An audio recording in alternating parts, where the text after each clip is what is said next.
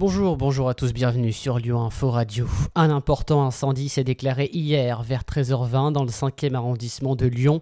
Les flammes ont détruit une enseigne en rez-de-chaussée, un brocanteur fermé depuis un certain moment selon des riverains. Vers 13h45, le sinistre a été globalement maîtrisé par les pompiers. Une personne a été légèrement blessée à la main et a été prise en charge par les secours. Le sous-préfet du Rhône, Jean-Daniel Montet-Jourdran, s'est rendu sur place. Il devait être jugé en comparution immédiate ce lundi pour avoir lancé des tirs de mortier et filmé la scène en marge d'une manifestation contre la tenue d'un direct de la chaîne CNews au cœur du quartier de la Guillotière à Lyon. Finalement, il, il vaudra, hein, il faudra patienter jusqu'au 22 décembre. L'un d'eux a refusé d'être extrait de sa cellule. Les magistrats du tribunal correctionnel ont préféré reporter l'audience de trois semaines.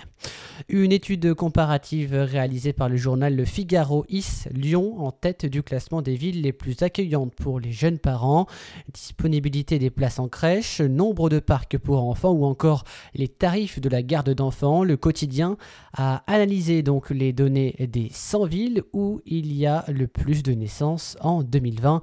Donc Lyon en premier et Grenoble en deuxième position. Du côté des TCL, le métro B sera encore fermé certains soirs de décembre, à peu près tous les soirs. Euh, dès 21h15 du lundi au jeudi, les voyageurs devront emprunter des bus relais de la gare d'Oulin à Charpennes. Plus d'informations sur le site internet des TCL tcl.fr.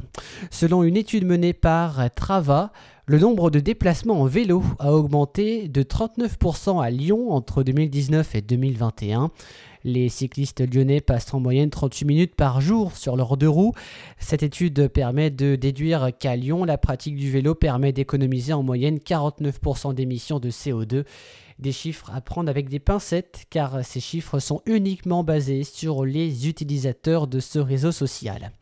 Et puis une proposition massive, les communes, une opposition massive, pardon, les communes de Sainte-Foy-les-Lyons et de la Mulatière organisaient dimanche un référendum consultatif sur le projet de téléphérique visant à relier Frangille à Lyon à l'horizon 2026. Le non l'a emporté très majoritairement sur les deux communes alors que les défenseurs du projet avaient appelé à boycotter le scrutin car il était selon eux illégal. Et enfin, en sport, pour clôturer, quel tirage pour les 32e de finale de la Coupe de France? L'Olympique lyonnais a appris qu'il affronterait le Paris FC, pensionnaire de Ligue 2. La rencontre se jouera en Ile-de-France.